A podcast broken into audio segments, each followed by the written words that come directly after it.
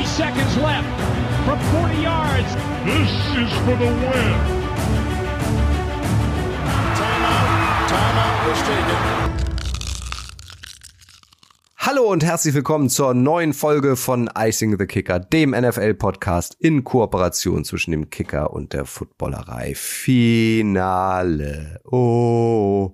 Am Sonntag steigen die Championship Games in der AFC und NFC sozusagen die Halbfinals in den NFL-Playoffs. Sonntag entscheidet sich also, welche zwei Teams sich Conference-Sieger nennen dürfen und damit dann auch in den Super Bowl am 11. Februar in Las Vegas einziehen. Crunch Time pur. Die Baltimore Ravens, die San Francisco 49ers, die Kansas City Chiefs und die Detroit Lions. Das sind die vier Teams, die die großen Titel unter sich ausmachen. Wir gehen alle vier Teams der Reihe nach durch und nennen für jedes jeweils den Schlüssel zum Sieg inklusive den Icebreaker auf dem Weg in den Super Bowl.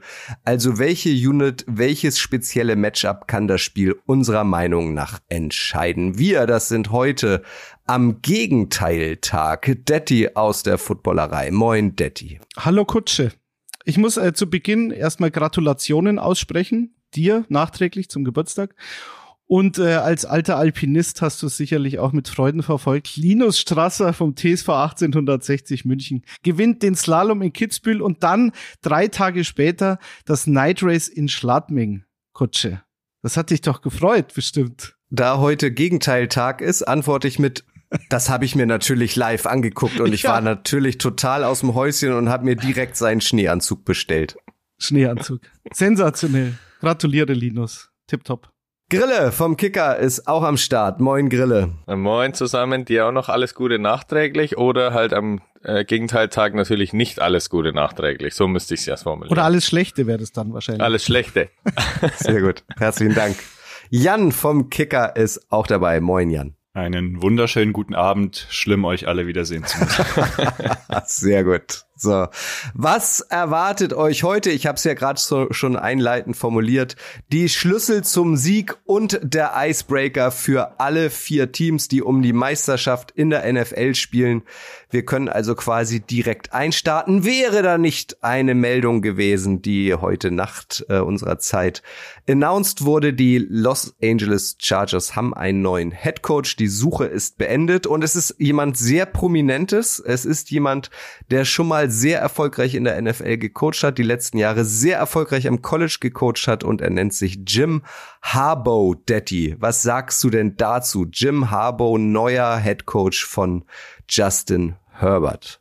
Ich finde das ziemlich Weltklasse, muss ich sagen. Äh, ich hatte Anfang Januar, als dann so die ganzen offenen Trainerposten klar waren, mal so eine Liste geschickt, wie ich mir das wünschen würde. Und da hatte ich tatsächlich Jim Harbaugh zu den Chargers, weil ich glaube, dass das für beide Seiten eine perfekte Lösung ist. Jim Harbour hat der Liga gefehlt, finde ich. Also er war ja zwischen 2011 und 2014 Head Coach der 49ers. Da habe ich ihn natürlich relativ eng verfolgen können. Und sein Beef mit äh, Pete Carroll, der ja schon äh, aus College-Zeiten herrührte. Jetzt hat er, glaube ich, sich den Job genommen, der für ihn am meisten Sinn macht, weil die Chargers momentan keinen GM haben.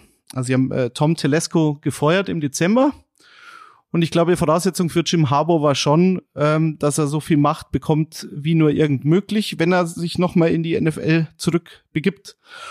Und die werden sicherlich einen GM verpflichten, aber analog zu Pete Carroll damals in Seattle 2010 wurde erst der Headcoach äh, verpflichtet und dann in Absprache mit dem Headcoach logischerweise, logischerweise wurde dann ein äh, GM verkündet und so wird es, glaube ich, jetzt auch wieder laufen. Also wunderbar. Ich glaube, für, für Harbour war das die die beste Lösung für die Chargers eine bessere Lösung als Bill Belichick, vor allen Dingen, glaube ich, wenn man äh, auf Justin Herbert schaut. Wenn wir uns jetzt mal die AFC West angucken, Grille, da haben wir Andy Reid als Head Coach bei den Chiefs, Antonio Pierce als Head Coach bei den Raiders. Da wurde ja auch vor kurzem announced, dass er bleiben darf. Äh, dann haben wir noch äh, jetzt äh, Jim Harbaugh bei den Chargers und äh, Sean Payton bei den Broncos. Das ist schon eine illustre Ansammlung, oder? Äh, da muss man schon sagen, da könnten natürlich die, Daddy hat's angesprochen mit Carol damals die Fehde, da könnten natürlich vielleicht in den nächsten äh, Monaten, Jahren und so da wirklich auch immer interessante Duelle stattfinden, weil Harbour ist ja bekannt als oder von damals noch bekannt als eben emotionales Biest auch, der da irgendwie auch nicht verlegen drum ist, da auch mal was zu kontern und so weiter. Also da kann man sich, denke ich, wirklich drauf freuen. Und ich selbst freue mich auch extrem, weil es war immer wieder Thema, dass er zurückkommt. Dann hat sich das um Jahre und Jahre verschoben und jetzt ist er endlich wieder da. Also, weil es war damals schon wirklich spaßig, das auch zu beobachten mit 49ers und Seahawks vor allem. Er ist ja auch aus seiner alten Zeit dafür bekannt, dass er durchschnittliche Teams zu besseren Teams macht. Und das ist, glaube ich, genau das, was die Chargers jetzt brauchen, die immer ja so ein bisschen im Super Bowl Fenster rumdümpeln, aber dann doch irgendwie aus irgendwelchen Gründen versagen. Bin sehr gespannt. Sie sind deutlich über dem Salary Cap. Da müssen einige Entscheidungen getroffen werden, wie er sich sein neues Team zurechtlegt. Und man muss sagen, der letzte Job in der NFL von Harbo war eben in San Francisco und da dann Team übernommen, ähm, die als Head Coaches Mike Nolan hatten und Mike Singletary davor und das ähm, das die die Franchise die so traditionsreich und und erfolgreich äh, in den Jahrzehnten davor war lag ziemlich am Boden. Die Chargers waren nie so wirklich erfolgreich aber es könnte jetzt wirklich eine neue Ära eingeleitet werden. Also wie gesagt ich ich mag alles daran. Eine Sache noch, was auch ganz interessant ist, habe ich dann gestern noch aufgeschnappt. Harbour kommt ja quasi zurück mit dem besten Siegschnitt aller Trainer. Also die Top 5, wenn man jetzt ihn mit reinnimmt, dann ist er auf Platz 1, weil er ja von äh, zehn Spielen quasi fast sieben gewinnt. Damit ist er besser als äh, Lafleur, besser als Andy Reid. Also das ist schon klar, der da die wenigsten Spiele unter denen, aber trotzdem ist es eine beachtliche Bilanz, die er damals mit den 49ers aufgestellt hat. Ja, können wir ja natürlich jetzt beobachten können, aber das mit den Chargers fortsetzt. Naja, und er hat in vier Jahren San Francisco 44 Spiele gewonnen. Ja. War einmal im Super Bowl, gegen Baltimore. Ah, vielleicht haben wir da wieder was. Ähm, und, und war einmal im NFC Championship Game in Seattle. Wir wissen es alle, Colin Kaepernick, letzter Pass, Richard Sherman und so weiter. Also sehr erfolgreich gewesen. Und um das Thema komplett zuzumachen, es ist für ihn ja auch eine Rückkehr zu den Chargers. Er hat immerhin zwei Jahre da Quarterback gespielt. Und er war bei der University of San Diego, ne? Da, wo die Chargers ja ursprünglich mal hergekommen sind. Und er hat schon als Dreijähriger in Chargers Bettwäsche geschlafen. so. Was ein bisschen schade ist, äh, ihr habt es ja alle, oder ihr habt es ja äh, angedeutet, damals Super Bowl Ravens 49ers, das war ja der Harbo Bowl. Bekanntlich ist ja John Harbo äh, Head Coach der Ravens. Aber äh, so ein Super Bowl wird es dann nicht mehr geben, weil Chargers und Ravens ja in derselben Conference spielen. Und da sind wir schon mittendrin in unserer Preview auf die beiden Championship Games. Wir wollen das Ganze chronologisch aufbröseln nach Kickoff-Zeiten und am Sonntag um 21 Uhr steigt zuerst das Finale in der AFC. Die Chiefs zu Gast bei den Ravens Jan. Schlüssel zum Sieg und Icebreaker. So wollen wir äh, die vier Teams für euch aufbröseln. Fang doch mal mit den mit dem Titelverteidiger, den Kansas City Chiefs an, bitte. Wie können die Chiefs die schier übermächtigen Ravens schlagen? Ich habe mir einen Aspekt rausgesucht bei der Defensive. Ich sage, sie müssen Lamar Jackson einen funktionierenden Spy entgegenstellen, der ihn in seinem Laufspiel und in seinem Passspiel hindert. Schauen wir an, was Lamar Jackson gegen die Texans getan hat. Er hatte 100 Rushing Yards. Es war sein drittes Playoff-Spiel mit über 100 Rushing Yards. Er hatte dazu zwei Touchdowns. Er hatte im Schnitt 9,1 Yards pro Läufe. Er hat es geschafft, diesen blitzartigen Ansatz der Texans immer wieder auszuhebeln. Und ich sag ganz klar, nimm ihm den Lauf weg. Er muss dich über den Pass schlagen und dann können die Chiefs eine Chance haben. Warum? Die Chiefs hatten die zweitbeste Passing Defense in der Regular Season hinter eben den Ravens. Sie haben mit ähm, Snead einen der besten Cornerbacks, der da auch mal einen Shutdown gegen Zay Flowers etc. machen kann. Und sie haben eben auch mit George Kalafdis und Chris Jones Leute, die Lamar Jackson in der Pocket wehtun können. Und deshalb sage ich, nimm ihm den Lauf komplett weg und lass ihn wirklich werfen. Gegen die Bills und gegen Allen war es ja so ähnlich. Da hatten sie dann ähm, Willie Gay als Spy abgestellt. Der ist dann mit einer Nackenverletzung raus, ist noch nicht ganz klar, ob er wieder fit wird. Da müssen dann die Chiefs entscheiden, wen sie abstellen und ihn vielleicht ähm, mit einem Mann permanent bewachen. Das ist aus meiner Sicht Pflicht, um die Ravens schlagen zu können. Du hast ja äh, mit Chris Jones oder was Gutes angesprochen. Ich finde ihn, was da extrem auffällig ist, auch letzte Woche wird er den schieben sie ja wirklich links und rechts und durch die Mitte mal hin. Also das ist natürlich eine äh, große große Waffe da, um Jackson und Co. und die Offense da wirklich immer unter Druck zu setzen, beziehungsweise immer drauf zu polen, dass man erstmal schaut, okay, wo steht er jetzt einfach, dann kommt Kalafdis eben auch noch, also das ist natürlich ein großer, großer Faktor, den die Chiefs da reinwerfen können und Jackson halten. Zumal dazu kommt, das hat man ja auch letzte Woche gesehen, Jackson hat dann zwar dieses Monster-Spiel am Ende gehabt mit zwei äh, Lauf-Touchdowns, zwei Pass, irgendwie der erste Spieler, der dann auch 100 Rushing und 100 Passing irgendwie in dem Spiel hat und eben zweimal zwei Touchdowns. Aber das kam alles erst relativ spät. Also die Texans haben es dann schon geschafft. Es stand ja 10-10 zur Pause. Relativ lang die Ravens irgendwie, ja, von ihrem eigenen Spiel fernzuhalten. Und das ist natürlich jetzt gegen die Chiefs, wenn die das nur ansatzweise so hinkriegen, natürlich noch gefährlicher. Da kannst die Ravens natürlich über die Seite schon ja, äh, wegen ein, eindämmen, einpacken und wenn dann eben die Offense auf der anderen Seite liefert, dann vielleicht sogar davonziehen. Also ich frage mich halt bei dieser Spy-Geschichte, wer soll es denn dann sein? Also ich glaube, auch ein Hauptgrund, warum die Texans so lange zumindest defensiv mithalten konnten gegen äh, Baltimore in der ersten Halbzeit, bei dem Halbzeitstand von 10 zu 10. Also da hatten die Ravens ja wirklich Probleme in der Offense und auch Lamar Jackson. Die, die haben halt geblitzt wie die Wahnsinnigen, die Texans. Und dann hat, äh, ähm, dann, dann hat Todd Monken umgestellt in der zweiten Halbzeit, was die Offense betrifft in Baltimore. Er ist dann mehr über kurze Pässe gegangen, ist dann mehr über das Laufspiel von Lamar gegangen. Äh, allerdings muss man halt auch dazu sagen, dass, dass Christian Harris, der Linebacker der Texans, sich verletzt hatte. Und in dem Moment, wo der raus war, ähm, ist Lamar halt durchgedreht. So, und da frage ich mich, wer könnte dieser Spieler bei den Chiefs sein? Nick Bolton?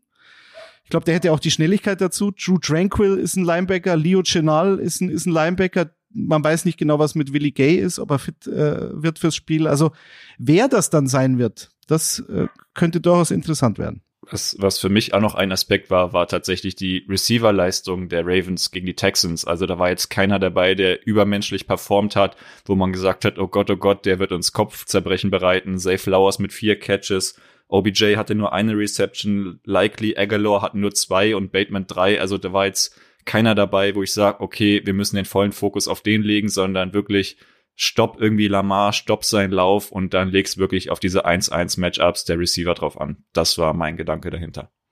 Und um da vielleicht anzuknüpfen, äh, für mich ist deshalb auch der Icebreaker der Defensive Coordinator Steve Spaniolo, der sich wirklich dieses perfekte Defensivsystem gegen Lamar, gegen seinen Lauf, gegen seinen Pass, gegen die Running Backs überlegen muss. Ich hoffe, er hat noch ein paar Nächte mit Schlaf, das könnte, je näher es zum Spiel kommt, weniger werden, weil das ist echt eine Hammeraufgabe, diese Offense der Ravens einzudämmen. Was halt, und womit wir dann als Übergang dann auch zu meinem äh, Schlüssel äh, zum Sieg äh, für, die, für die Chiefs kommen können, was schon entscheidend und spielentscheidend gegen Buffalo war, letzte Woche, war halt die, die, die Tatsache, dass die, die Chiefs es nicht zugelassen haben, dass Josh Allen tief geht und dass er sie tief schlägt. Und es gab dann gerade am Ende noch mal zwei Passversuche, die, ähm, die da gewesen wären. Äh, also gerade der zweite auf, auf Shakir, der frei in der Endzone war. Also er hatte seinen Gegenspieler geschlagen. Aber Chris Jones, also die Interior D-Line, das wäre dann mein Schlüssel zum Sieg äh, für die Chiefs, hat ihn halt so unter Druck gesetzt, dass das schon ausgereicht hat. Also wenn er da eine halbe Sekunde länger Zeit hat, ähm, kann er kann er die Füße besser setzen und dann kommt der Pass wahrscheinlich. So und wenn wenn das die Chiefs schaffen, ohne groß blitzen zu müssen gegen Lamar, ja. weil das haben wir letzte Woche gesehen. Letzte Woche haben es die Texans gemacht.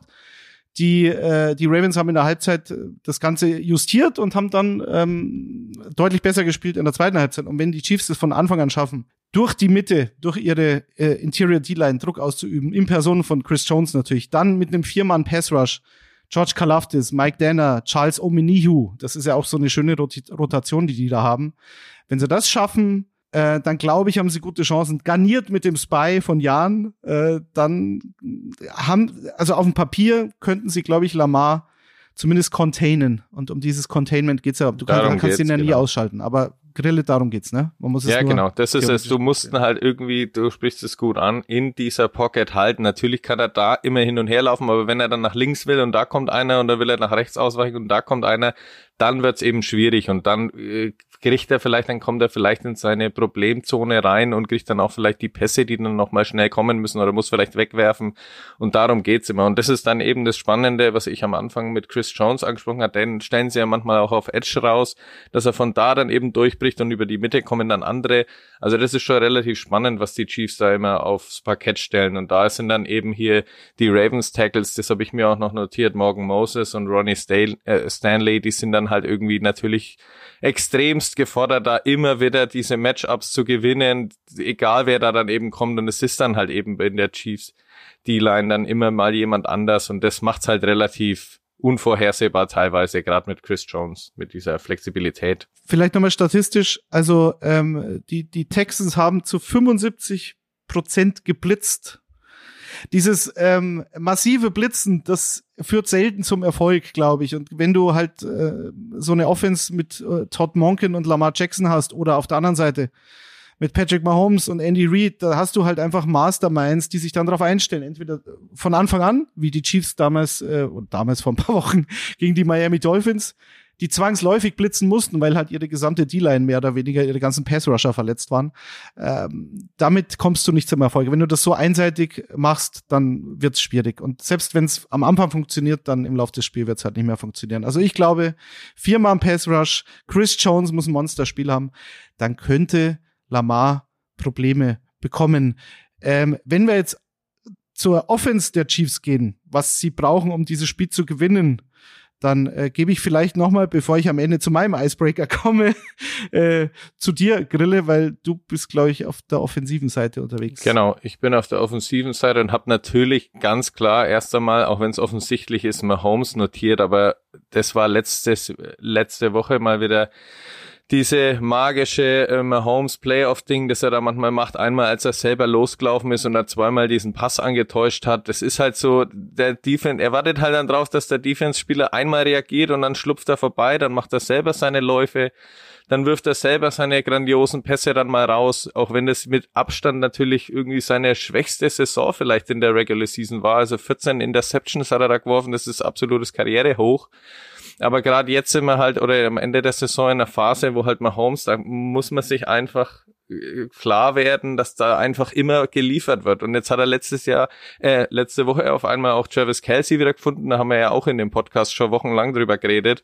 Ja, dass da irgendwie mit Verletzungen und keine Ahnung, irgendwie ist er nicht mehr so richtig der Alte. Und letzte Woche war es dann einfach mal wieder 75 Jahre seine zurück auf die auf die Seite mit Touchdowns ist er auch gekommen. Also das ist halt dann eben diese Magie, die er ausstrahlt, die Andy Reid ausstrahlt und das ist dann diese Offense, die dann halt auf einmal doch irgendwie klickt. Und da kommt halt eben dazu, dass er in seiner jungen Karriere 15 Playoff-Spiele hat und davon 12 gewonnen hat. Letzte Woche jetzt sein erstes auswärts. Und die ganze Ravens-Franchise waren erst 15 Mal in den Playoffs. Also der ist da fast gleich auf mit der ganzen Ravens-Franchise. Jetzt schon nach ein paar Jahren NFL.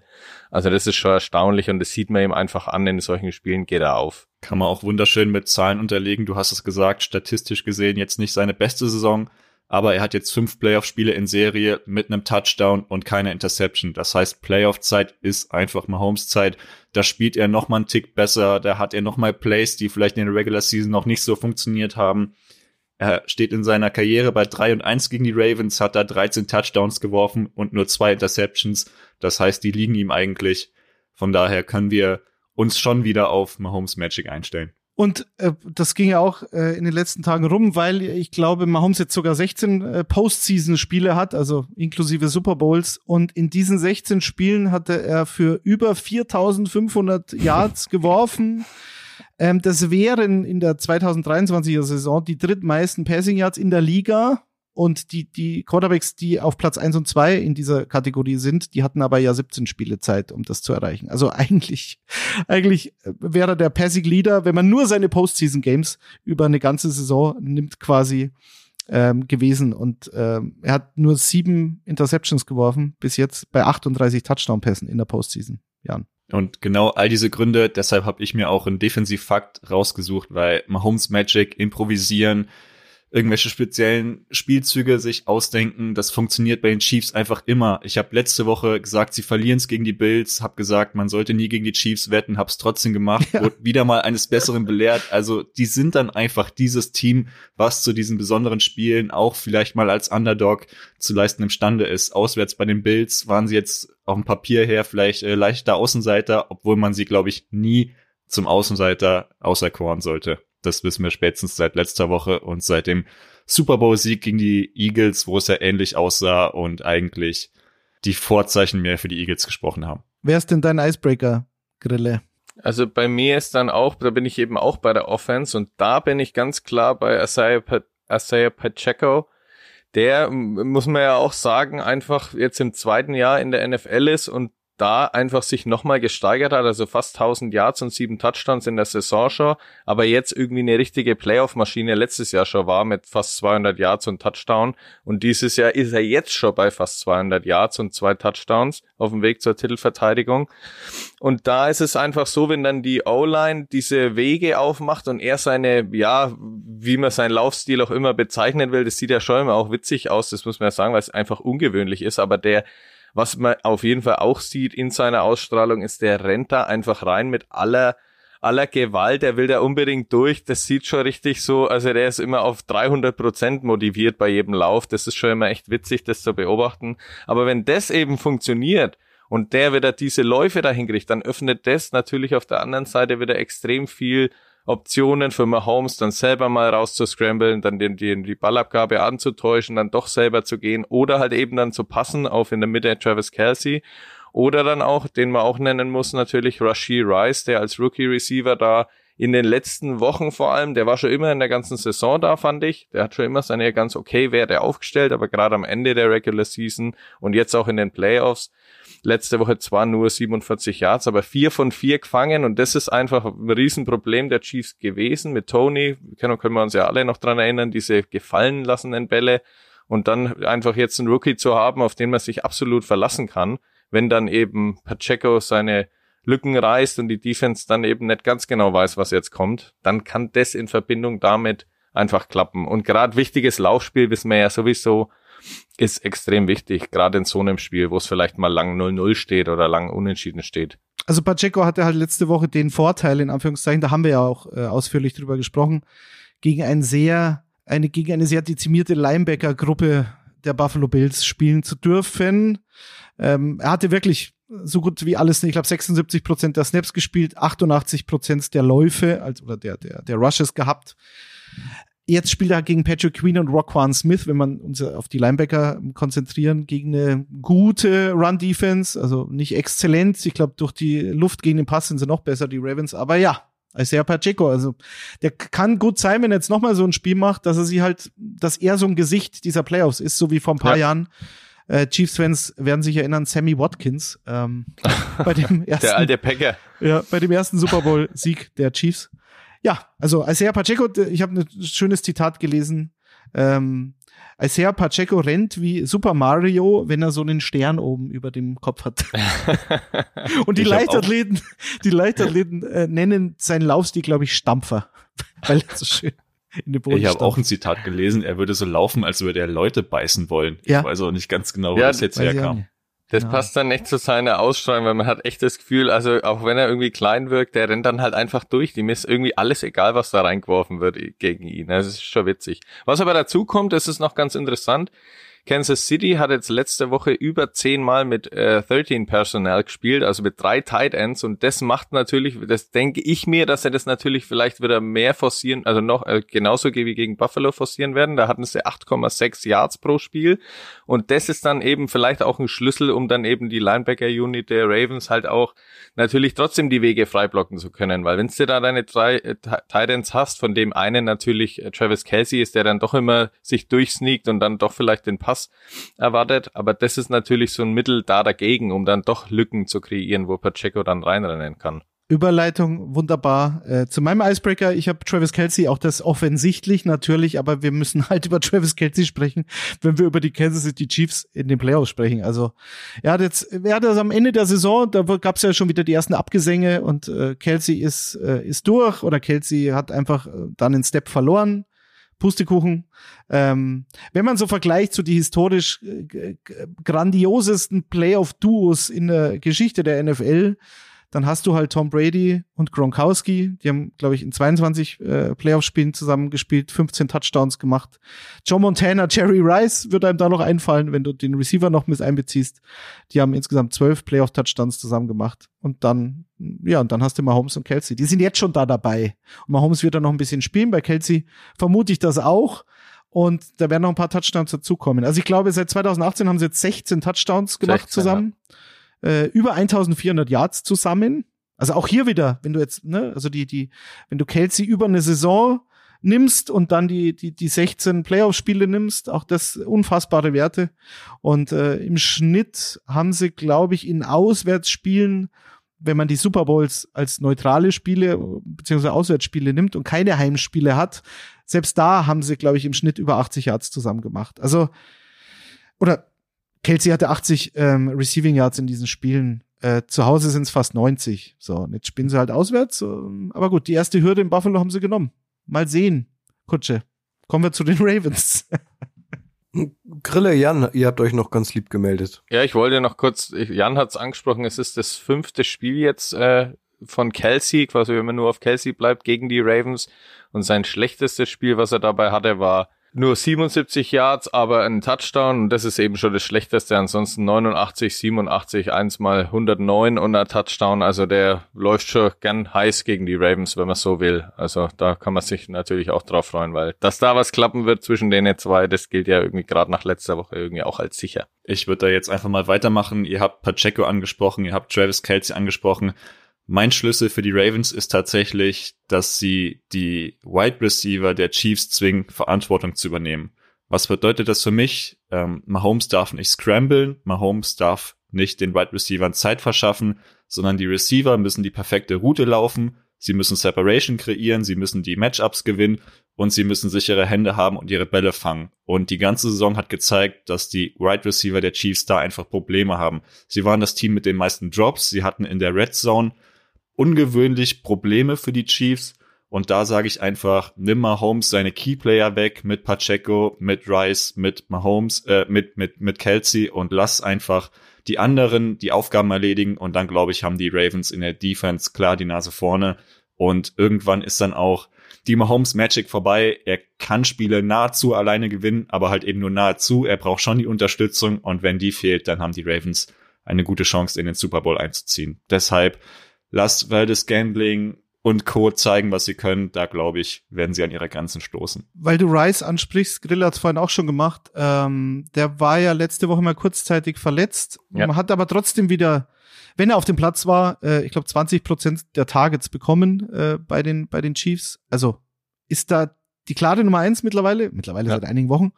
Und was interessant ist, hm, das sehen wir dann vielleicht im Super Bowl, diesen Vergleich. Also in den letzten zehn Jahren, was Yards after Catch betrifft, ähm, also den, den, den, die durchschnittlichen Yards after Catch, hatte, glaube ich, Debo Samuel 2021 die beste Saison in, der, in den letzten zehn Jahren und äh, dieses Jahr Rashid Rice kommt dann auf Platz zwei. Also der, wie er seine Yards macht, ist relativ klar. Stoppen kannst du es trotzdem nicht, weil halt da Mahomes als Quarterback auf dem Platz steht. Das ist einfach Fakt und ist unfassbar schwer zu verteidigen, Jan. Um auch da kurz mal reinzugrätschen, also ihn habe ich explizit nicht gemeint bei den bei den schwachen Wide Receivers, da sind wirklich Waldes Scandling, Nicole Hartman und Noah Gray äh, zu nennen. Ich glaube, ihr habt alle gesehen, was Nicole Hartman für eine unfassbare Statline hatte gegen die Bills. Er hatte ein Carry für minus ein Yard, zwei Fumbles, ein Catch und zwei Yards. Also das ist noch nicht mal mehr eine Teilnehmerurkunde, das ist gar nichts. Von daher, ähm, wenn die Spieler jetzt in diesem alles entscheidenden Spiel plötzlich zeigen müssen, dass sie 100% auf den Punkt da sind, glaube ich, wird das nix. Du sprichst da halt einen guten Punkt an. Natürlich ist da die Defense halt gefordert. Ich habe da auch bei meinem Schlüssel habe ich vor allem erstmal äh, Safety Kyle Hamilton genannt, weil der ist einfach ein Monster in Sachen Coverage Plays und der kann es wirklich mit allen aufnehmen. Also das fällt schon auf, dass der dann echt auf Wideouts geht, auf Slot Receiver geht oder halt eben auf Catching Tight Ends. Also der kann da wirklich die für diese Big Stops, gerade vielleicht wenn es dann um äh, Third Down und 10 oder Third Down und 8, wo man dann vielleicht weiß, ja jetzt hat wird wahrscheinlich mit Sicherheit Mahomes Kelsey suchen.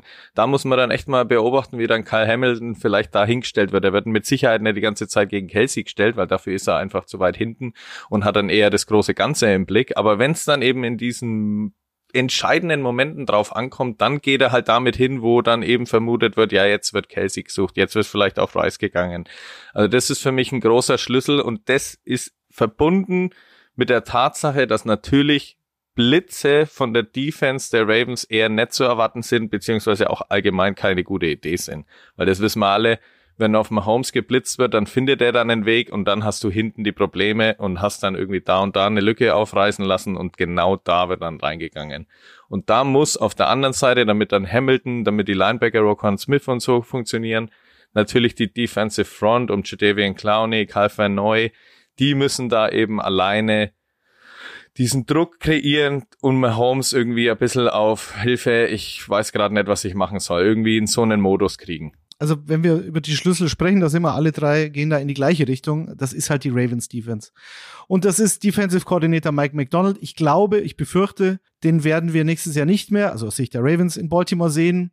Ähm, wenn man auch mal drauf schaut, mal so ganz kurz, äh, wer da alles Free Agents äh, sind in diesem Kader, das ist schon ein Haufen. Und ich glaube, man kann wirklich sagen, äh, jetzt oder nie für Baltimore, weil in dieser Konstellation werden wir die nächstes Jahr nicht mehr sehen. Du wirst gute Coaches verlieren, weil sie einfach einen exzellenten Job machen und du wirst auch einige Spieler verlieren, weil du einfach nicht alle bezahlen kannst. Patrick Queen, äh, Madubiki, der, der, der Defensive Liner, der sensationell gespielt hat, steht an für einen neuen Vertrag. Gus Edwards, okay, den wirst verkraften können, ist aber trotzdem der Touchdown-Leader im Kader. Gino Stone, die meisten Interceptions in der AFC, der Safety.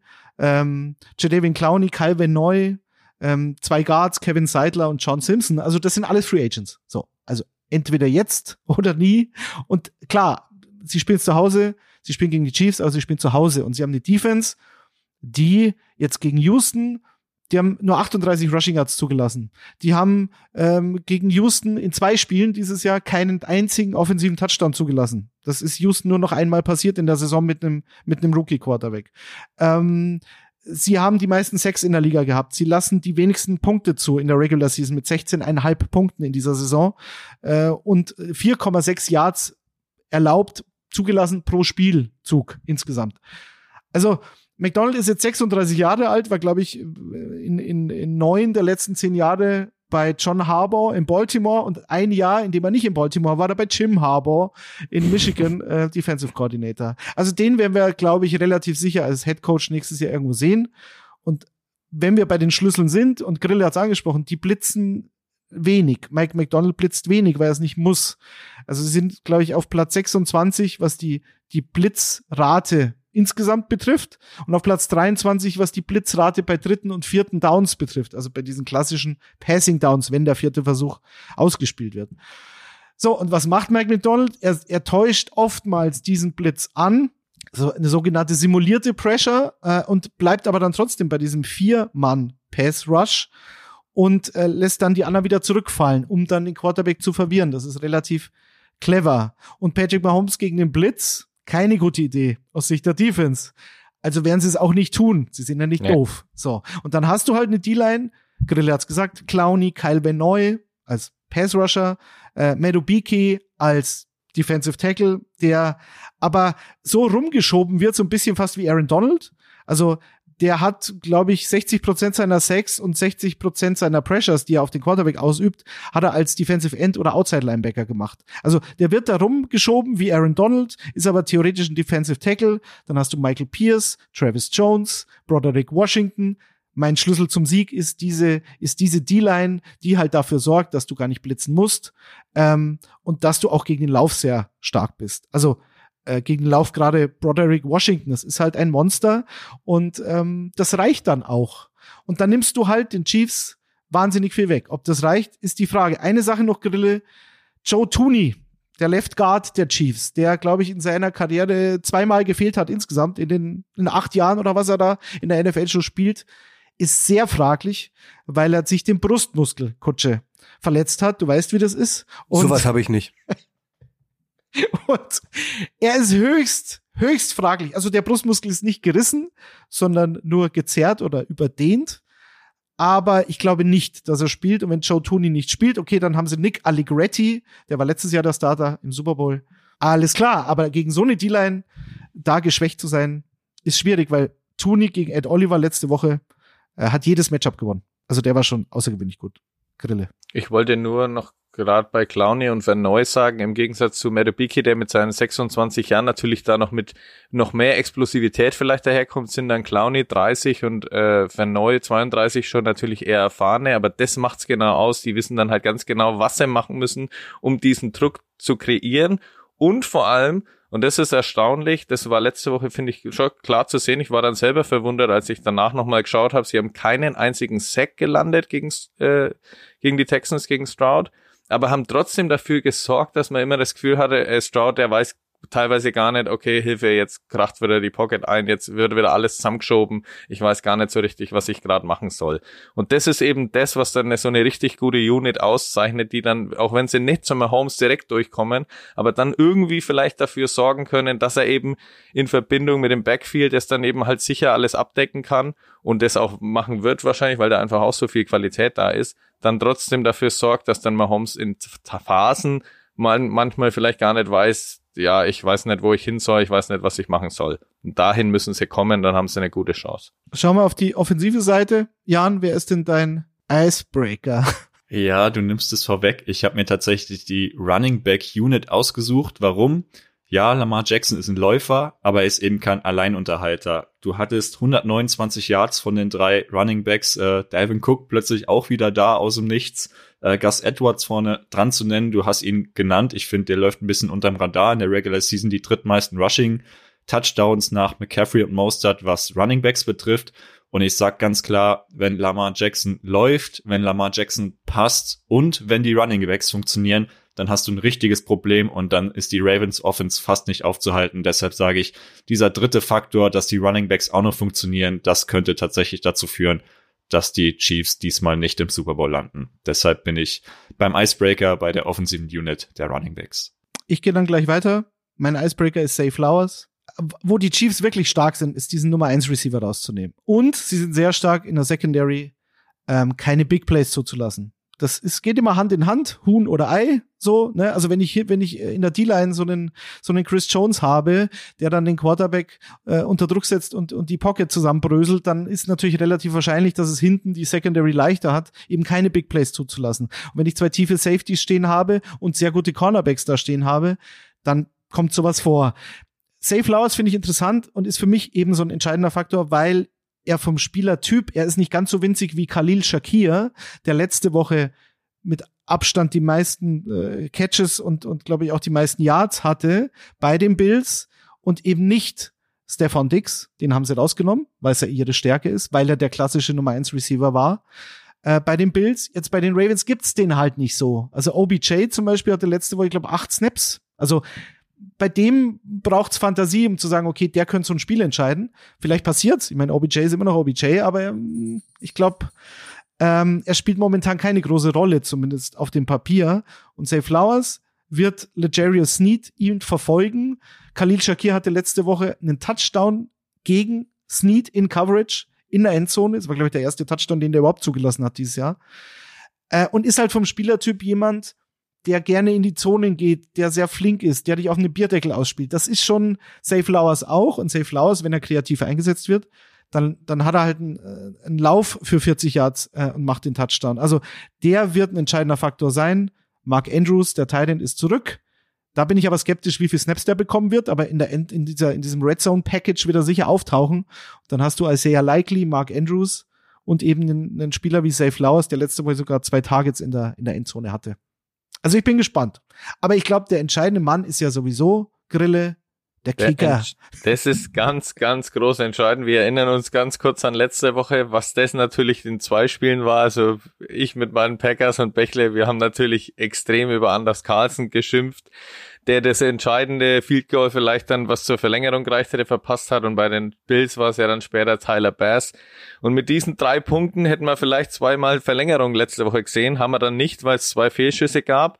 Und da ist es eben ganz entscheidend, weil es kann, weil es da einfach gute Matchups gibt in diesem Spiel für mich. Es kann lange unentschieden oder 0-0 vielleicht auch am Anfang lange stehen. Und gerade die Ravens haben letzte Woche auch Probleme gehabt, dass sie eben erst bei zehn Punkten zur Halbzeit standen und auch danach noch ein bisschen gebraucht haben, bis sie dann im vierten Quarter abgegangen sind. Und da ist es, finde ich, schon entscheidend, wenn du dann jemanden hast, der quasi bis 49 Yards hat er in der Saison nur einen Fehlschuss, über 50 Yards, da ist er nur eins von vier. Aber das ist ja okay, das sind ja dann die ganz weiten Distanzen. Aber Justin Tucker, der Starkicker der Ravens, der seit Jahren alleine schon Spiele gewonnen hat, in der Saison gar nicht vielleicht so groß aufgetaucht ist, weil eben die Offense und das ganze System noch besser funktioniert als in den letzten Jahren, aber da sehe ich ihn halt jetzt irgendwie so ein Spiel für ihn kommen, dass er da halt vielleicht seine vier, fünf äh, Field Goals machen muss, aber da kannst du dich halt dann einfach darauf verlassen, dass die dann sitzen. Und wenn du dann vielleicht mal dadurch mit drei vor in die Halbzeit gehst oder danach irgendwie, keine Ahnung, auf neun vor wegziehen kannst, dann ist das für mich schon extrem wichtig, weil das ein Signal an die Offense und auch die, auch an die Trainer und an die Defense setzt, okay, hey, wir können das Spiel auch nur mit einem Kicker gewinnen. Und das ist, finde ich, schon Thema Icebreaker, dass du da halt so eine Sicherheit in dir hast oder als Spieler auch hast, die dann halt eben die Bills und gerade die Packers, wo du die ganze Saison schon Probleme mit dem Kicker hattest, ja, nett hatten. Und das hat sich dann auch gezeigt. Fehlschuss. Der macht sechs oder sieben Grille, komm, seine Zeug bescheiden. ja, das hat's ja, ich meine, wir wissen alle, was die Ravens in den letzten Jahren für Spiele gewonnen haben. Da waren Spiele dabei, wo er dann wirklich sechs verwandelt hat. Also, wer weiß schon, was da kommen wird. Aber du weißt halt bei ihm, dass er es ja dann auch macht. Und das ist für mich schon ein großer Faktor. Tucker ist der größte Macker. Das könnt ihr euch mal eintätowieren lassen. nee, nee, nee. Mach mal nicht. Habt ihr alle Icebreaker, alle Schlüssel zum Sieg bei den beiden Mannschaften untergebracht? Yes. Dann legt euch doch mal fest. Wer dieser beiden Teams gewinnt die AFC und zieht damit in den Super Bowl am 11. Februar ein, Jan? Ich habe letzte Woche gegen sie gewettet, das mache ich nicht nochmal. Ich sag, die Chiefs schlagen die Ravens. Grille. Ich bin auf der anderen Seite. Ich kann es jetzt, was heißt, ich kann es nicht sehen, aber ich, die der Chiefs-Erfolg der letzten Jahre, der ist jetzt groß genug gewesen. Irgendwie, ich habe ja auch diese lustigen Grafiken von NFL-Memes und so gesehen, dass quasi ganz Amerika oder der, die ganze AFC-Abteilung abseits von Missouri für die Ravens ist. Und ich bin da auch auf der Seite. Die Ravens haben es einfach im Vergleich zu der Saison auch, wo die Chiefs einfach wirklich Schwachstellen hatten und so weiter. Klar, die sind jetzt halt weg gewesen, aber ich bin da klar bei den Ravens. Und ich sag, die werden es dann gewinnen und wahrscheinlich mit Tucker am Ende dazwischen und am Anfang haut er die Field Goals rein und dann wird es vielleicht ein knapper Sieg. Ja, ich gehe auch mit den Ravens, weil noch kein einziges Team jemals ein Playoff-Spiel gewonnen hat, nachdem sie gegen Josh Elden gewonnen haben in der Woche zuvor. Also, was, was wir eigentlich seit einer Stunde? Die Texans 2019 haben gegen die Bills in Verlängerung gewonnen und dann die Woche drauf gegen die Chiefs verloren. Die Chiefs haben das Championship Game gegen die Bills gewonnen 2020, dann den Super Bowl gegen die Buccaneers verloren. Die Chiefs ein Jahr später haben die Divisional Round gegen Buffalo gewonnen, dann das Championship Game gegen Cincinnati verloren und die Bengals haben letztes Jahr die Divisional Round gegen die Buffalo Bills gewonnen im Schneespiel und dann bei den Chiefs verloren. Also muss ja Baltimore sein. Ich habe schon überlegt, ob ich es jinxe, wenn ich auf die Chiefs tippe. Wie gesagt, das hat ja mit Antipathie nichts zu tun. Es geht einfach nur darum, dass man mal einen anderen Super Bowl sieht. Das ist auch schon ein kleiner ähm, Spoiler auf mein Super Bowl Matchup, wenn ich aus der NFC nehme. Ich will einfach andere Teams im Super Bowl sehen. Das ist der einzige Grund. Also Baltimore. Gut, schließen wir die AFC ab und kommen zur NFC. Dort lautet das Finale die San Francisco 49ers gegen die Detroit Lions. Kickoff in der Nacht von Sonntag auf Montag 0 Uhr 30 unserer Zeit. Jan, ich würde dich bitten, mit den Lions anzufangen. Und ähm, wenn ihr an dem Punkt seid, wo ihr beginnt über die 49ers zu sprechen, bitte den Football noch mal kurz zu mir werfen, weil zu den 49ers habe ich noch eine User-Frage von euch. Jan, bitteschön. Ich spreche gerne über die Lions, aber ich muss den Ball jetzt schon zu dir zurückwerfen, weil wir, wir wollen natürlich auch wissen, auf wen du tippst bei Ravens gegen Chiefs. So können wir dich natürlich hier nicht aus der Nummer rauslassen. Sehr ja, clever, dachte, ganz clever. Ja, ich dachte, ich komme da ganz clever drum rum, hat nicht funktioniert. Hm, ich finde es sau schwer. Ich finde, ihr habt äh, Argumente, gute Argumente für beide Teams genannt. Ich tippe auf die Chiefs. Da, also, nie was, da macht man nie was verkehrt, glaube ich. Kurz so und schmerzlos, Jan. Jetzt die Gut. Lions. Schlüssel und Icebreaker, deiner Meinung nach für die Lions, die das erste Mal, es ist ja eigentlich eh die Saison des ersten Mals in Detroit, ähm, in den Super Bowl einziehen können. Also wir können bei den Lions jetzt viel über Playcalling sprechen, über irgendwelche Schemes, über irgendwelche Taktiken. Was ich mir tatsächlich als Schlüssel rausgesucht habe, dass die Lions die Energie der zwei Heimsiege gegen die Rams und gegen die Bucks einfach mit nach San Francisco nehmen. Dass sie mutig spielen, sie haben vierte Versuche ausgespielt, dass sie ihre Playmaker einsetzen, dass sie auch mal Rückschläge verkraften. Gerade auch gegen die Buccaneers lief auch nicht alles perfekt, aber dass sie einfach versuchen, ihr Spiel durchzudrücken und nicht nur nach San Francisco reisen, um mitzuspielen, sondern um selber das Spiel zu machen und zu dominieren. Da hoffe ich einfach auf Dan Campbell, dass sie dieses Feuer aus dem Heimspiel übertragen können, jetzt ohne Fans im Rücken, ohne einen Eminem, der vielleicht irgendwie die Stimmung anheizt. Da erhoffe ich mir einfach aus neutraler Sicht, dass sie diesen 49ers Paroli bieten können, die jetzt auch nicht so dominant als Nummer 1 Seed aufgetreten sind gegen die Packers, dass man da vor Ehrfurcht erstarren müsste ohne jetzt, wie gesagt, groß auf die Taktiken einzugehen. Ich hoffe einfach, dass, ich, dass sie dieses Energielevel nochmal mitbringen können. Damit verbunden ist mein Icebreaker Jamir Gibbs, der eben dieser Energizer sein kann, der Läufe machen kann, der auch mal mit seiner individuellen Klasse Läufe verlängern kann, Plays verlängern kann, Drives am Leben erhalten kann.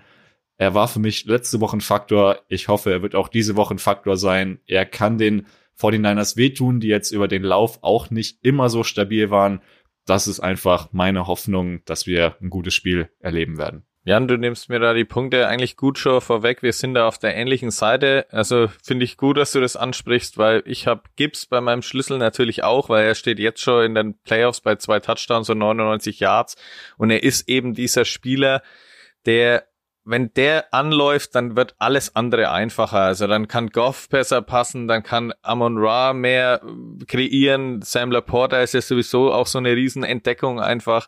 Also gibt's ja sowieso auch. Also in der ersten Runde an zwölfter Stelle im Draft gezogen, hat fast 1000 Yards in der Regular Season schon gehabt und 10 Touchdowns. Also das ist schon beachtlich. Und der hat eben extreme Fähigkeiten, explosiv, er kennt die Lücken, weicht aber auch mal Tacklings aus und so. Also das ist schon wirklich eine absolute Waffe. Und wenn sie die einsetzen können, gegen die natürlich extrem ja, gefährliche 49ers Defense, da wenn der Linebacker Fred Warner und Greenlaw, den wir letzte Woche ja gesehen haben, mit zwei äh, Interceptions, die er gefangen hat, also das sind natürlich extreme Waffen. Nick Bosa, der natürlich dann da auch durchmarschiert und natürlich das Laufspiel und Goff stoppen will. Aber wenn du Gibbs reinkriegst ins Spiel und der dann eben abliefert, dann klappt alles andere auch. Also dann geht Goff mehr ab. Amon Ra habe ich schon angesprochen, der ist ja sowieso eine Bank, auch seit Jahren jetzt schon, steigert sich immer mehr. Und das hängt alles zusammen dann eben auch mit meinem Icebreaker. Dann nehme ich dann den zweiten Ball von Jan auf. Das ist dann eben Dan Campbell, der halt einfach mit seinem Feuer, dass er bei der vorherigen Ansprache, wir haben die Ansprache, vielleicht habt ihr das auch gesehen, letzte Woche nach dem Spiel, wie er da nochmal ja, halb in Tränen ausbricht, aber wo man einfach sieht, was das für ein emotionales Monster einfach ist. Das überträgt sich ja irgendwie schon über einen Bildschirm. Jetzt stell dir mal vor, du stehst dann da in der Kabine vorm Spiel, in der Halbzeit auch. In der Halbzeit, da waren sie letzte Woche ja auch erst bei 10-10 gestanden und haben ihr Spiel noch nicht so durchbekommen bekommen gegen die Buccaneers, die ja dann überraschend gut und lang mitgehalten haben, abgesehen von den zwei Mayfield-Fehlern am Anfang und am Ende des Spiels. Das war natürlich mit groß entscheidend.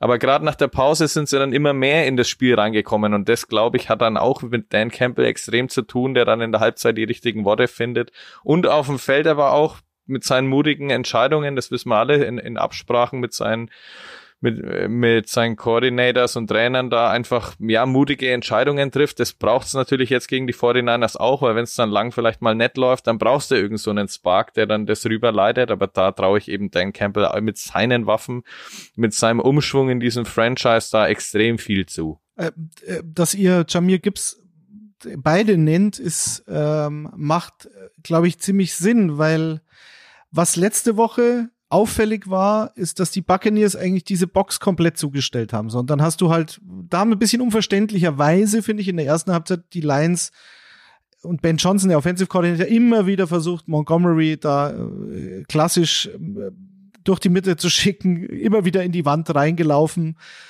Äh, der Vorteil für die Lions Offense war natürlich, dass dadurch, dass immer so ein zusätzlicher äh, Verteidiger in der Box stand, war das dahinter, also gerade diese Intermediate, die die die äh, kurzen Routen durch die Mitte, das war ja Also gefühlt jeder Pass. Ich habe mal, ich habe mal vor ein paar Jahren gegen Kutsche habe ich mal Madden gespielt und dann hat er, da, Kutsche konnte einen Spielzug sehr gut. Das war immer mit dem Titan durch die Mitte.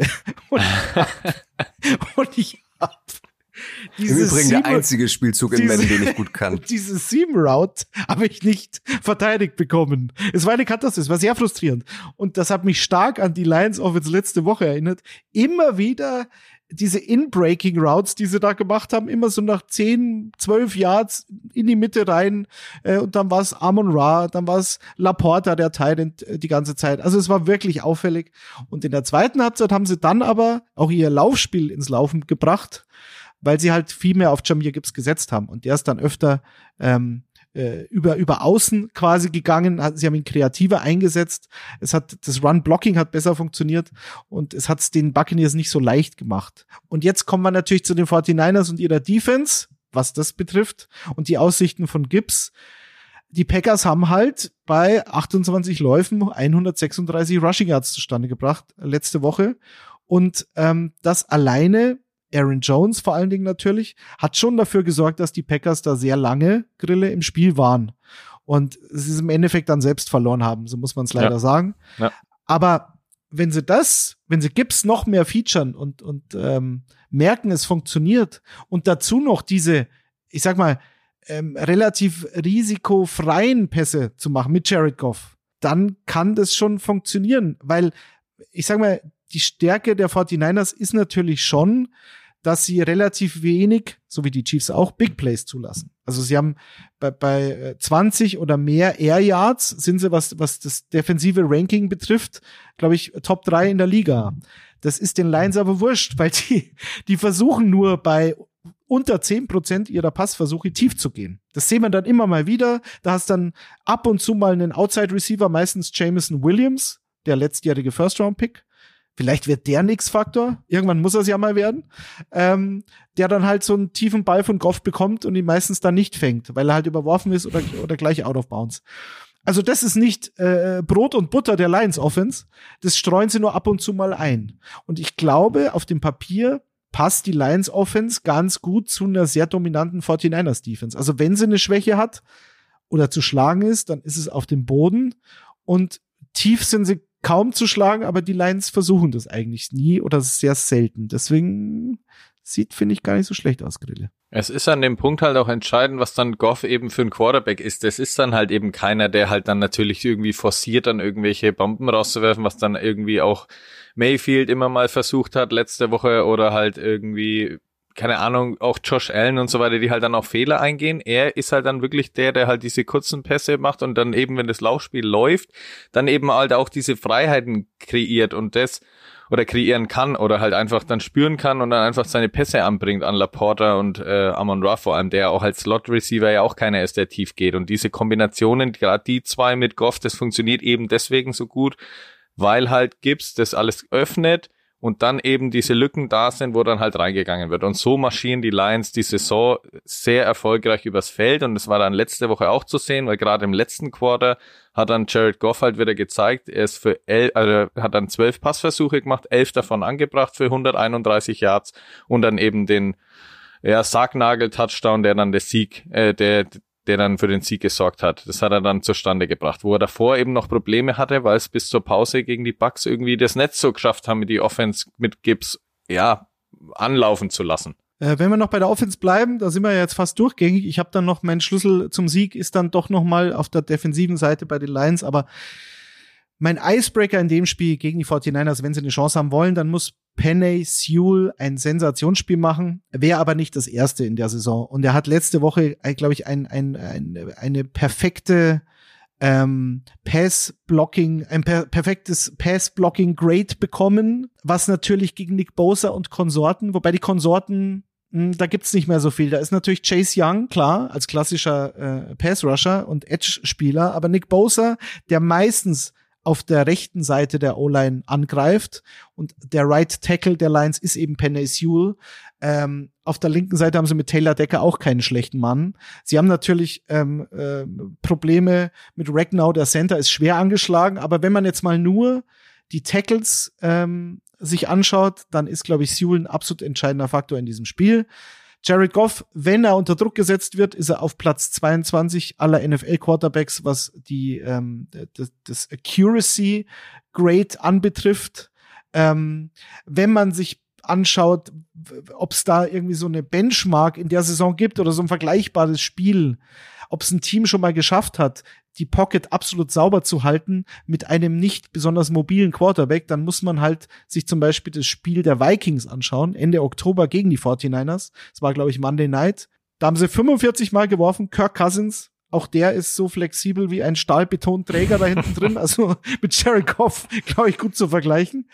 45 Passversuche, kein einziger Sack zugelassen.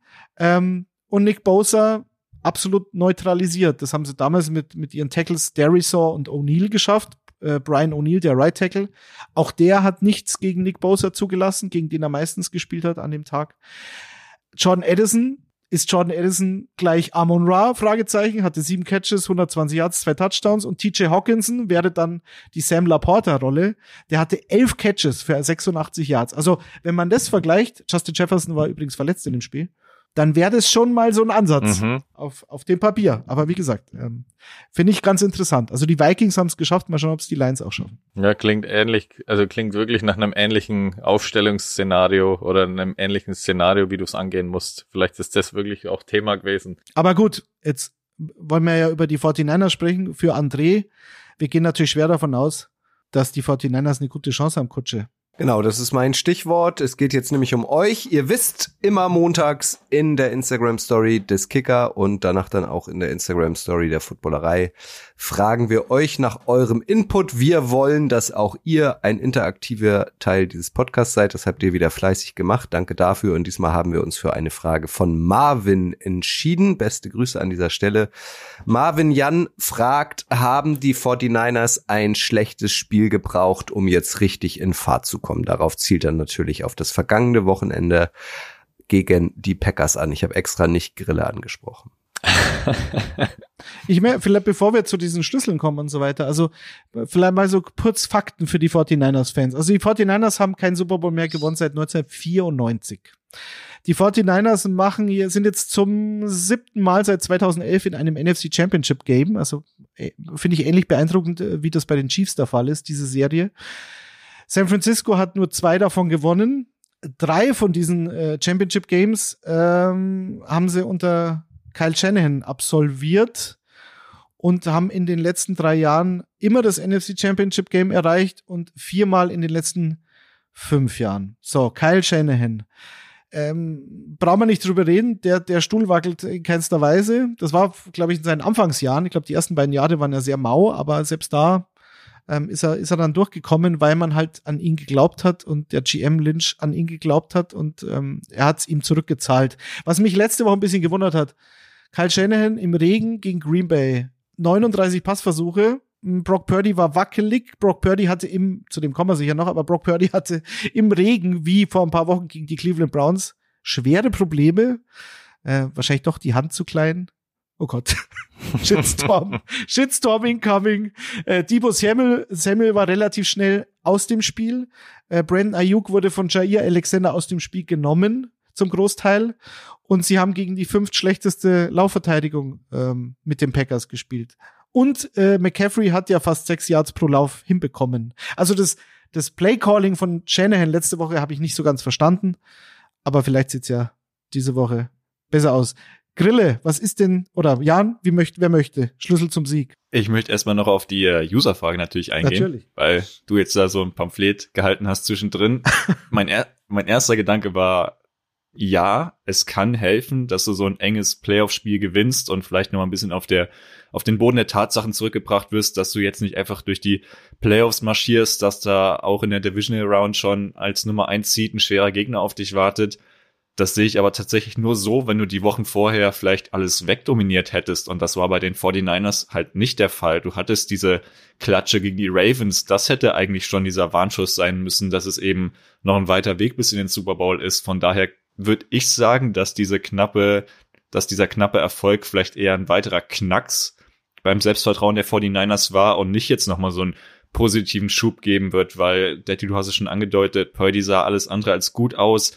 Ähm, eigentlich gewinnst die 49ers nicht, sondern die Packers verlieren es eher selber mit dem verschossenen Field Goal, mit der Interception hinten raus.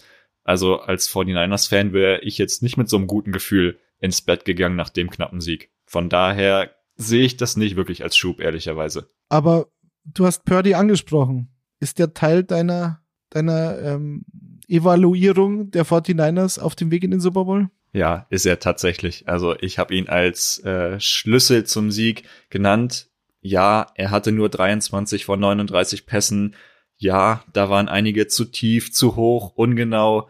Ja, da war Druck und er hat sich nicht immer gut aus diesem Druck gelöst. Aber ich kann es nicht mehr hören. Er ist einen Sieg vom Super Bowl entfernt. Er hatte in der Regular Season Top-Werte, gehört er wirklich zur absoluten Spitze der Liga. Ob das jetzt über das Play-Calling und äh, Yards after Catch etc. passiert, darüber will ich auch nicht mehr reden. Er hat gezeigt, dass er diese 49ers zu Siegen führen kann. Und ich glaube, wenn sie jetzt ihm wieder das Selbstvertrauen geben, mit guten Plays, mit einem guten Start ins Spiel, wenn er wieder diese Selbstverständlichkeit an den Tag legt, dann sind die 49ers der klare Favorit gegen die Lions. Da ist einfach die Offensive und die Defensive, da passt das Gesamtpaket. Er hat Kittel, er hat Ayuk, er hat Jennings, er hat McCaffrey an seiner Seite. Debo Samuel ist mein Icebreaker in beide Richtungen. Da ist noch nicht ganz klar, kann er spielen, kann er nicht spielen. Die 49ers haben gezeigt, wenn er nicht dabei ist, dann haben sie Mitte der Saison 0-3 äh, eine Niederlagenserie einstecken müssen. Da hat man nochmal gesehen, was er für ein Herzstück ist, wie sehr er fehlt. Er ist für mich sogar noch wichtiger als Kittel. Er ist für mich neben McCaffrey das zweite Herzstück dieser Offensive, weil er halt eben auch über seine Rushing Touchdowns nochmal eine neue Note mit reinbringt. Wenn er dabei ist, haben die 49ers direkt mehr Optionen. Er zieht den Fokus auf sich, er macht aber auch selber die Plays. Ähm, die Yards pro Spielzug erhöhen sich, wenn er auf dem Feld steht. Von daher, wenn er zurück ist nach seiner Schulterverletzung, noch besser für die 49ers, noch besser für Purdy. Und dann gebe ich es ungern zu als Seahawks-Fan, aber glaube ich, haben die 49ers eine gute Chance im Super Bowl eine erneute Chance zu kriegen, das Ding zu holen. zum Thema Purdy. Ja, da machen wir bestimmt eine Sonderfolge in der Offseason. Da bin ich relativ zuversichtlich, dass das passiert. Also, äh, nur nochmal zu den Fakten zu Purdy. Letzte Woche mh, hm, hatte, glaube ich, bis zu diesem letzten entscheidenden Drive, darum geht's ja immer, äh, Crunch Time, hat er knapp über 50 Prozent der Pässe angebracht. Wie gesagt, im Regen. Keine Ahnung. Vielleicht ist das ja sein Kryptonit, ist der Regen. Kann ja sein. Ist aber unbreakable mit Bruce Willis. Der mag auch kein Wasser. Es ist, es, wir werden es, wir werden es nie erfahren. Aber ähm, dieser letzte Drive, da hat er dann sechs von sieben angebracht. Äh, und die einzige Incompletion war ein Drop von George Kittle. Da kann er auch nichts dafür. Und auch dieses Narrativ, Brock Purdy dingt und dankt sich da durch diese Offense durch und ähm, spielt immer ohne Risiko und hinter, hinter der O-Line und mit dem Coach könnte ja jeder Quarterback, jeder System-Quarterback bestehen und so weiter. Also Fakt ist, Brock Purdy ist auf Platz 29, was Passversuche äh, an oder hinter die Line of Scrimmage betrifft, also das klassische Dink and Dunk, ist auf Platz 26, was Passversuche, die über eins bis neun Air Yards gehen, also kurze Pässe, ist er auch im hinteren Drittel in der Liga und steht auf Platz sieben, was diese Intermediate-Geschichten anbetrifft, also zehn bis neunzehn Air Yards. Da ist er gut, da ist er aggressiv, da funktioniert, sonst hätte er ja diese ganzen Statistiken nicht aufgefahren. Und Brock Purdy hat, hat große Probleme oftmals, wenn dann gegen so eine Zone-Verteidigung. Die Lions spielen Man-Coverage hm, relativ häufig und sind da in den Top 10 der Liga, was die, was, was äh, das Verhältnis zur Zone-Coverage betrifft. Also ich bin da relativ optimistisch, dass Brock Purdy ein gutes Spiel macht. Grille, du auch? Ich bin auch optimistisch, dass es wahrscheinlich besser werden wird, weil halt auch der Regen war mit Sicherheit ein großer Faktor. Ich wollte nur trotzdem sagen, gerade diese von dir angesprochenen Intermediate Yards, also diese Würfe von 10 bis 19 Yards, das ist eben, wie du gesagt hast, die große Stärke von Purdy. Und das haben aber letzte Woche die Packers wirklich, ja, stark attackiert. Also haben ihn da bei 43 Dropbacks 18 Mal unter Druck gesetzt und von diesen Intermediate Throws, abgesehen von dem starken letzten Drive, das war halt wirklich Purdy Purdy Clutch, äh, da hat er nur drei von acht Pässen angebracht für 43 Yards. Mhm. Und diese fast Interception, was fast auch ein Pick Six geworden wäre, wenn Daniel Savage diesen Ball nicht fallen lässt, weil es war ja eigentlich direkt in seine Brust, also eigentlich wie ein Wurf zu einem Receiver geworfen. Also Das war natürlich dann auch bitter aus Packers Sicht, aber diese Defense hat es echt geschafft, da Purdy diese Sicherheit zu nehmen, die er ja in, in dieser Area zwischen 10 und 19 Yards ja eigentlich immer hat, in Verbindung mit der Shanahan Offense, in Verbindung mit CMC, der halt diese, der halt genau das aufmacht, weil die Defense muss immer vorrücken, weil sie auch CMC stoppen wollen und so weiter. Und ganz hinten, da wirft er eben auch nicht so weit die Bomben ständig, sondern genau in diese Middle Range wirft er immer rein. Und das war dann letzte Woche ein Problem. Und ich glaube auch, dass die Lions natürlich dieses, diesen Ansatz wählen werden oder halt versuchen werden, Purdy genau das wegzunehmen. Und wenn du das irgendwie natürlich aus Lions Sicht schaffst, dann steigern sich die Siegchancen der Lions natürlich extrem, würde ich sagen. Und, ich kann ähm, mir aber, ich kann mir aber eben, um das noch kurz abzuschließen, ich kann mir aber eben auch vorstellen, dass natürlich auf der anderen Seite Shanahan und so natürlich Mittel und Wege finden wird, genau diese Sicherheit wieder aufzubauen. Und wenn das dann von Anfang an läuft, dann wird es natürlich für die Lions extrem schwer. Im Endeffekt kann man ja sagen, äh, dass das, um, um diese Offenses laufen zu bringen und um Purdy Selbstvertrauen zu geben, wie sie anformuliert hat, muss natürlich auch die O-Line stehen. Ähm, da kommst du vielleicht gleich noch drauf, äh, Grille. Ich hatte vorher bei den Lions, wenn man das auch noch so als, als deren Schlüssel zum Sieg ist, für mich auch das Safety Play. Also auch diese Nickelblitze, die sie da äh, geschaltet haben, die Lions letzte Woche äh, gegen Tampa. Da gab es ja mehrere Drives von Baker Mayfield, schön übers Feld marschiert, problemlos mit einem Laufspiel, was relativ dominant war, wenn man bedenkt, dass Tampa eben kaum Laufspiel hat und die Detroit Lions äh, Laufverteidigung eigentlich ziemlich gut ist. Und dann haben sie aber immer wieder diese Drives kaputt gemacht, weil im entscheidenden Moment die Lions dann den Blitz geschaltet haben, ähm, den dann diese O-Line der Buccaneers, beziehungsweise dann der Offensive Coordinator, kannst du ja auch mit dem Titan verteidigen oder mit dem Running Back, ähm, da nicht den, den, den Dreh hinbekommen haben, um diese, diese Safeties oder die, die Nickel-Cornerbacks ähm, da irgendwie zu stoppen. Und das könnte ein Faktor sein, auch für diese O-Line, ähm, weil du natürlich mit gerade Melifonwu, der Safety, äh, CJ Gardner Johnson ist wieder fit. Also ich glaube, dass die von der Safety-Position da relativ kreativ unterwegs sind und das muss diese O-Line bei den 49ers natürlich erstmal stoppen können. Ja, also diese O-Line ist natürlich hier Trent Williams und Co., die wissen natürlich ganz genau, wie sie ja erst einmal die den Druck eigentlich abhalten und vor allem diese Lücken aufbauen, die halt dann CMC immer ausnutzt. Deswegen ist dann in Verbindung mit der Offensive Line auch äh, Christian McCaffrey natürlich mein Icebreaker, weil der läuft einfach, der ist dann auch gegen die Packers gelaufen, auch wenn es am Anfang eben nicht geklappt hat. Da hat die O-Line eben ja auch irgendwie ja sich teilweise den Schneid von der Packers Defense irgendwie auch wegen abkaufen lassen. Nicht nur, weil dann Druck auf Purdy äh, zustande gebracht wurde, sondern eben auch, ja, weil der Lauf dann manchmal am Anfang nicht so geklappt hat und dann halt eben auch, ja, diese, ja, diese vielen Stops dann auch kreiert wurden oder einfach nicht viele Punkte zugelassen wurden von den Packers.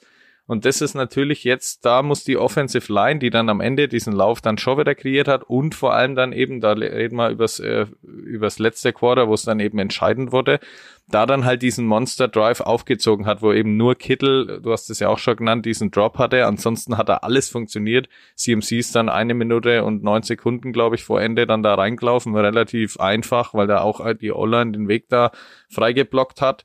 Und da sind natürlich echt ja, diese Waffen dann einfach da, vor allem Trent Williams ist halt dann da eben zu nennen, der dann halt einfach, ja, da seine, ja, wenig zulässt normalerweise und halt einfach unfassbar gut, clever, gut, alles freiblockt, den Druck fernhält oder halt die Lücke aufgehen lässt, wo dann CMC gut reinläuft. Also wenn CMC ein Icebreaker ist, dann äh, muss ich meinen auch noch nennen, Brandon Ayuk ist es für mich. Ich glaube, ja, bei dir ist es eben Debo Samuel, da ist natürlich dieses Fragezeichen, was ist mit der Schulter, ist der Flügel lahm oder nicht? Ich glaube, er wird spielen. Ich glaube, das wird er sich nicht entgehen lassen wollen. Äh, Wäre für mich aber dagegen eine Detroit Lions Secondary, die wirklich, wirklich Probleme hat gegen Outside Receiver. Vor allen Dingen Cam Sutton, das war ja der Free Agent, den sie sich aus Pittsburgh geholt haben vor der Saison. Der hatte jetzt in den beiden Spielen in den Playoffs echt Probleme mit äh, Puka Nakua und Mike Evans. Und ähm, die haben, äh, ich glaube, 181 Yards und 147 Yards insgesamt in den Spielen oder so über die Outside Receiver gemacht. Also das ist schon mh, hm, bedenklich, sagen wir es mal so. Und wenn du äh, bei den 49ers, was aber wieder für Detroit spricht, weil eben die 49ers keinen klassischen äh, Ex-Receiver haben. Die haben keinen Mike Evans. Ähm, die haben halt Debo, der meist aus dem Slot kommt oder als Running Back eingesetzt wird. Und die haben die Brandon Ayuk, der natürlich auch meistens aus dem Slot kommt, aber zumindest der Receiver ist, der noch am meisten outside aufgestellt ist. Und wenn Debo angeschlagen ist oder wenn Brandon Ayuk gefeatured wird, dann glaube ich, dass sie gerade gegen Cam Sutton, wenn sie dieses Matchup suchen, dann werden sie da Chancen bekommen. Und Brandon Ayuk hatte in den letzten drei Jahren so eine Target-Tiefe im Schnitt von unter 10 Yards und 2023 lag sie bei fast 14 Yards. Das heißt, er ist schon der, der Deep Threat in dieser Offense, wenn man so will. Und er hatte in der letzten oder in der, in der laufenden Saison 75 Catches für 1342 Yards und das sind im Schnitt dann 18 Yards pro Catch. Und das ist schon relativ ordentlich. Natürlich macht er da auch noch welche nach dem Catch, aber ähm, finde ich schon überraschend, weil ich ihn jetzt auch eher so als reinen Yards after Catch Guy, reinen Intermediate, ähm, kurze, kurze Routen ähm, bis jetzt wahrgenommen habe. Hat sich ein bisschen geändert. Mal sehen, was da wird. Mal sehen, was wird. Mal ich habe noch eine, einen Schlüssel zum Sieg, zum Abschluss, äh, dass wir auch noch mal kurz die Defense anschauen. Ähm, ich glaube, was, wir haben es vorher schon angesprochen, was bei den Lions entscheidend ist in der Offense, sind die kurzen Dinger durch die Mitte. Und du hast bei den 49ers einen Linebacker namens Fred Warner, der wahrscheinlich der beste Coverage-Linebacker in der Liga ist. Und ähm, das muss dann reichen. Aber klar, die Stärke der Lions Offense trifft eine Stärke der 49ers Defense. Mal sehen, wer sich da am Ende durchsetzt. Genauso, genauso, um das noch kurz aufzunehmen, ist auch äh, Detroit ziemlich stark in der Saison gewesen, den Run zu stoppen. Natürlich kommt halt da mit CMC eine monstermäßige Aufgabe auch dagegen.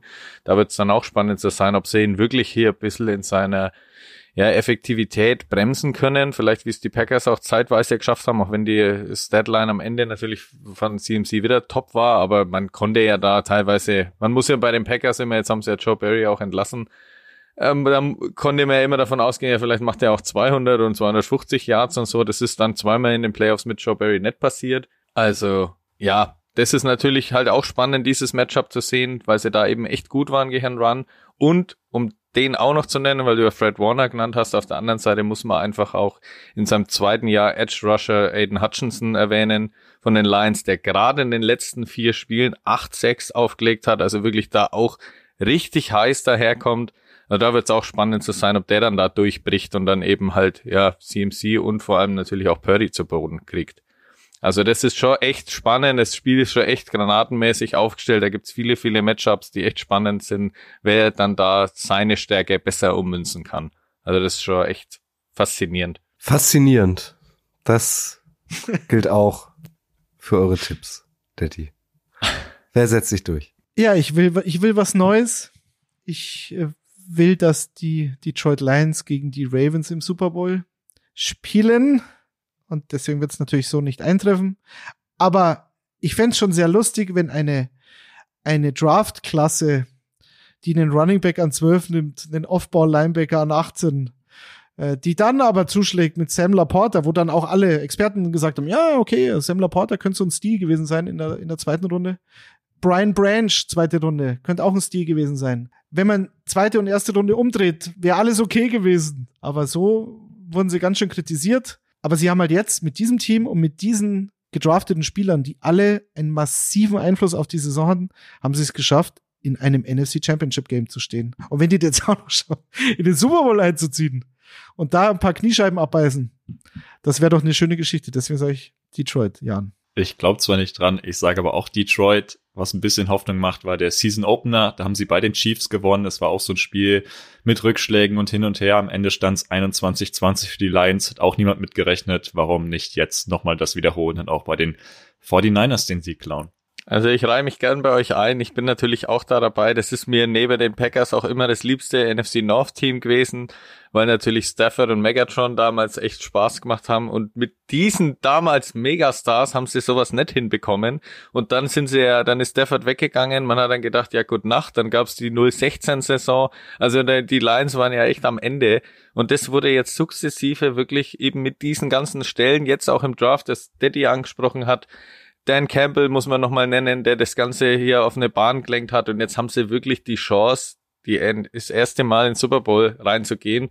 Und es gibt vielleicht noch Lions-Fans, die ganz jung waren, die 1957 haben sie einmal einen NFL-Titel gewonnen. Das ist unfassbar lang her jetzt das erste NFC Championship Game seit 91 zu haben. Also da gibt's ja diese ganzen lustigen Memes, dass diese Kinder, die da im Stadion hocken, jetzt was erleben, was irgendwie alte Fans seit Jahrzehnten immer gehabt haben. Das ist einfach eine schöne Geschichte. Deswegen würde ich es mir wünschen, einfach wie dich sagt, dass da einfach was Neues im Super Bowl steht und dann die Detroit Lions da drin zu haben, das ist ja eine Wahnsinns, das ist wäre ein Wahnsinnsmärchen alleine und deswegen bin ich da, auch wenn es wahrscheinlich dann anders kommen wird. Also emotional bin ich total auf eurer Seite. Ähm, es wäre großartig, wenn die Lions dieses Spiel gewinnen würden. Ihr drei habt jetzt auch tatsächlich auf die Lions getippt, äh, mhm. dann nehme ich die 49ers, weil machen wir uns nichts vor. Ihr habt es ja auch alle drei angedeutet. Die 49ers sind schon der Favorit in diesem ja, Spiel ja. und höchstwahrscheinlich ja höchstwahrscheinlich, man weiß es nicht, äh, werden sie sich auch durchsetzen, dann spiele ich hier halt den rationalen Onkel. Und nehme die 49ers. Die nächste Ausgabe von Icing the Kicker, wichtiger Hinweis, gibt es am heutigen Donnerstag in zwei Wochen. Das ist der 8. Februar und dort schauen wir dann gemeinsam mit euch auf den Super Bowl. Wie auch immer er lautet, es gibt vier mögliche Paarungen. Am Sonntag bummelig um 4 Uhr nachts wissen wir, genaueres. Dann herzlichen Dank, ihr drei. Danke euch fürs Zuhören und dann bis zur nächsten Ausgabe am 8. Februar, würde ich sagen, oder? So sieht's aus. Alles gesagt. Alles gesagt. Ade. Hashtag Ciao. Quest for Tschüss. Six. Viel Spaß beim Schauen. Tschüss. Ciao.